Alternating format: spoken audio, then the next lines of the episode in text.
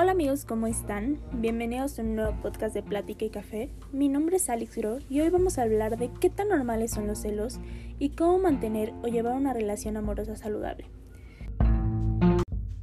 El día de hoy tenemos con nosotros una invitada muy especial, pero antes de presentarla me gustaría hablar un poquito más sobre este tema. Para empezar, ¿qué son los celos? Bueno, los celos son considerados como el producto de la incertidumbre y el temor ante esta posibilidad de perder algo que se considera como propio. Esto suele ser muy común en las relaciones de pareja. Sin embargo, es importante mencionar que las personas no deben de ser consideradas como la propiedad de nadie, puesto que somos seres individuales e independientes. Pero es aquí donde entran todas estas ideologías de pareja, donde seguramente hemos escuchado decir la frase, es que si no te cela no te quiere. ¿Pero por qué? Bueno, pues esto es debido a que las personas llegan a considerar los celos como un signo de interés o aprecio en la relación. Y ahora bien, siguiendo un poquito con todo este tema, vamos a darle la bienvenida a nuestra invitada para que nos platique un poquito sobre su experiencia con respecto a esto. Bienvenida. Hola, yo soy Aranza Cárdenas y soy estudiante de psicología. Muchas gracias por invitarme, Alex. La verdad es que es un gusto tenerte aquí. Y bien, cuéntanos, ¿Qué opinas sobre los celos en una relación de pareja? Yo opino que los celos en una relación de pareja son innecesarios. Es decir, muchos pensamos que si tu pareja te cela es porque se preocupa por ti, o si tú celas a tu pareja es porque cuidas a tu pareja. Pero yo creo que al contrario, o sea, si estás con una pareja que te hace sentir cómoda, que te hace sentir segura, que te hace sentir querida, y tú también te sientes así, tú también te sientes segura de ti misma, segura de lo que eres y segura de la persona con quien estás. No debe de, existir estos celos de pareja, ni mucho menos deben de ser cotidianos. O sea, muchas veces eh, culpamos a las demás personas, ¿no? Es que no es que no confíe en ti, es, es la otra persona. Pero tú sabes con qué persona estás y sabes quién eres tú y sabes cómo poner límites. Sí, claro, es un poquito lo que mencionábamos antes de que muchas veces creemos o sentimos que esto es un signo de interés o aprecio. Es por esto que yo te pregunto si alguna vez tú te has encontrado en una relación donde los celos tomen un papel importante dentro de ella. Sí, sí me he encontrado en una relación donde los celos tomaron parte muy importante de ella. ¿Y cómo fue que estos influenciaron? ¿Cómo fue que te diste cuenta que estos no estaban beneficiando tu relación? Pues era una relación con muchas altas y bajas, donde terminamos muchas veces, regresábamos muchas veces. Y pues obviamente eso fue pues el indicio de que la otra persona me empezara a celar más, qué hacía, qué no hacía, con quién me veía, con quién no me veía cómo me vestía o cómo no me vestía, si tenía amigos o no tenía amigos. Entonces, estos celos obviamente no beneficiaban a mi relación. ¿Por qué? Porque yo también en defensa y también como porque ya estaba cansada, hacía lo mismo que esa persona. O sea, era como un espejo. Si él me, reclamaba esto, entonces yo también tenía que reclamar, ¿no? Porque, porque él sí me reclamaba y yo no, cuando la verdad es que yo nunca había me había sentido tan insegura ¿no? en una relación. ¿Consideras que estos celos formaron parte clave para que tú decidieras terminar con esta relación?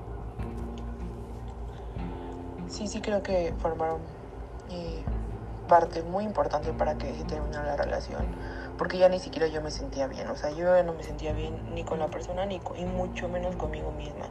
Y creo que los celos fueron lo peor que me pudo pasar a mí. Hablando individualmente de mi pareja, pues sí, obviamente sí influyó, pero hacia mí fue lo peor, porque yo misma me, me, me atacaba, yo misma me perdí, yo misma dejé pasar muchas cosas, entonces pues yo ya estaba perdida, ¿no?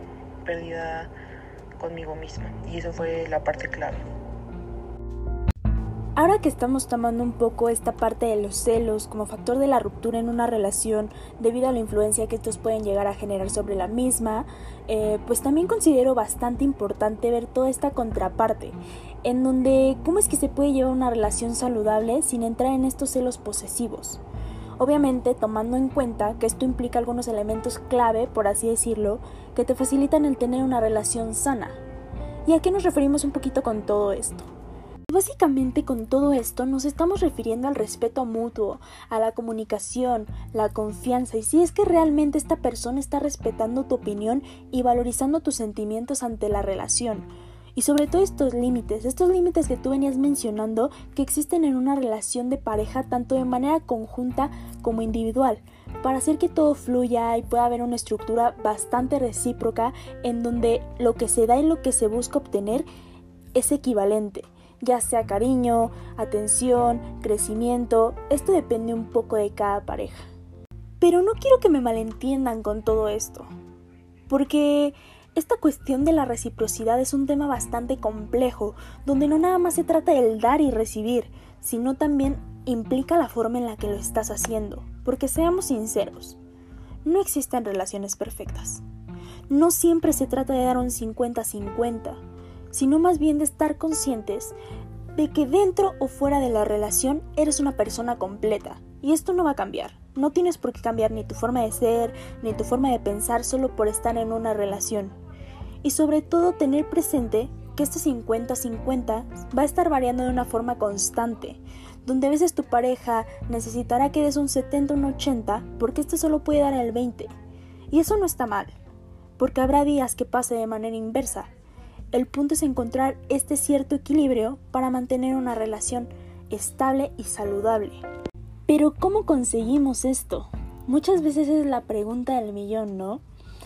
Pues es que no es como que hay un proceso o un libro que nos diga cómo hacerlo. Sin embargo, un factor clave es la comunicación, para así poder aprender a comunicar lo que sentimos y lo que pensamos de una manera clara y transparente, Obviamente, sin llegar a este punto donde tu pareja tenga que saber qué estás haciendo o qué estás pensando a cada segundo del día, sino más bien mantener este buen entendimiento entre ambos y entre lo que se quiere. Porque, pues no somos adivinos, y como bien dicen, el que no habla a Dios no lo escucha. No podemos esperar que la gente haga cosas que queremos o tal cual las queremos si nunca se lo hemos pedido. Y es por eso que yo te pregunto a ti, Aranza, ¿para ti qué es llevar una relación sana y qué factores consideras que son importantes dentro de ella? Para mí una relación sana debe de incluir respeto, comunicación y confianza. Simplemente es respeto porque sabes que esa persona no te va a, a, pues a fallar, ¿no? A denigrar, a ofenderte, a nada, nada, nada que, que no esté bien. Comunicación, porque si tienes comunicación con la persona puedes contarle lo que sea, puede ser tu amigo. Y bueno, confianza, porque simplemente creo que ahorita yo ya considero que parte muy importante también es tener confianza, ¿no? Y si tienes confianza con, tu, con la pareja y en su relación, tú vas a ser completamente libre y la persona también. Entonces eh, se van a se van a unir todos estos factores y la relación va a ser sana porque no va a haber miedos, no va a haber inseguridades, no va a haber que tú eres más o yo soy más, no, va a ser una va a ser algo equitativo. Y retomando un poquito esta parte de los límites que anteriormente tú mencionabas, te pregunto, ¿qué tipo de límites sueles poner tú cuando te encuentras en una relación y cómo es que sientes que estos influyen dentro de ella?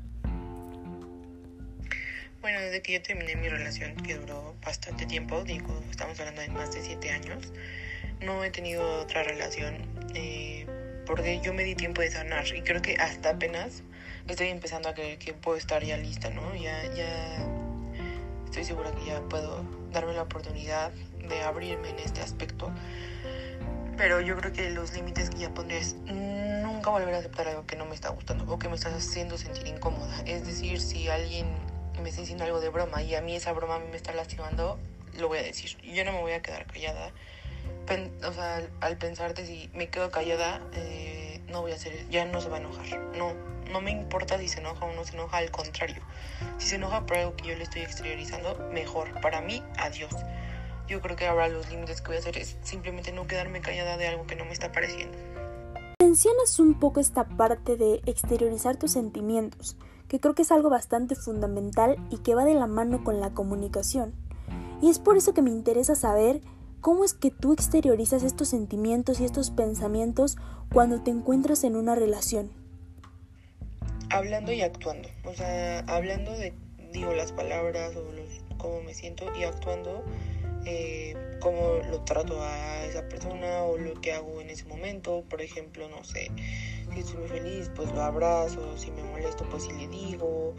Y es como de no, hay que sentarnos y ya te digo lo que está pasando.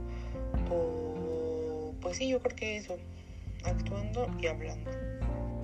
Para finalizar, voy a retomar un poquito este tema que mencionaste de la confianza, porque como decíamos anteriormente, es un factor importante para poder mantener una relación saludable, puesto que esto incluye confiar en el otro sin dejar de confiar en ti mismo. ¿Y qué significa esto, no? Pues simplemente a que no porque sea tu pareja debes de dejar de lado tus ideologías y empezar a seguir a ojos cerrados a la otra persona y a sus pensamientos o creencias. Porque como lo decíamos, dentro o fuera de una relación seguimos siendo una persona completa y esto no tiene por qué cambiar. Y sobre todo lo más importante es aprender a valorarte a ti mismo, tanto en pensamiento como en emociones, para darte cuenta que el valor no te lo otorga ni otra persona ni te lo otorga tu relación, el valor te lo otorgas tú mismo. ¿Y cómo? Pues valorizando la confianza que te mereces, tus pensamientos, tus emociones e ideologías, para posteriormente poder comenzar a sumar estos sentimientos amorosos mutuos que existen en tu relación de pareja, y así mantener una relación sana y positiva para cada uno, porque como dicen, para poder querer a alguien más, primero debes de aprender a quererte tú. Y bueno, con esto nos despedimos y agradecemos a nuestra invitada por haberse tomado el tiempo de venir a platicar con nosotros y compartir sus experiencias. ¿Hay algo que les quieras decir? Hasta luego y recuerden que los celos no son buenos y sobre todo que vale la pena tener una relación sana. Es lo mejor que podemos hacer, disfrutar, amar y ser amados. Y con esto último que menciona Aranza, yo les tengo una última pregunta para reflexionar. ¿El amor que esperan de sus parejas es correlacional al amor que se otorgan ustedes mismos? Piénsenlo. Y muchas gracias por escucharnos. Esto fue Plática y Café. Yo soy Alex Gro y que tengan un excelente día.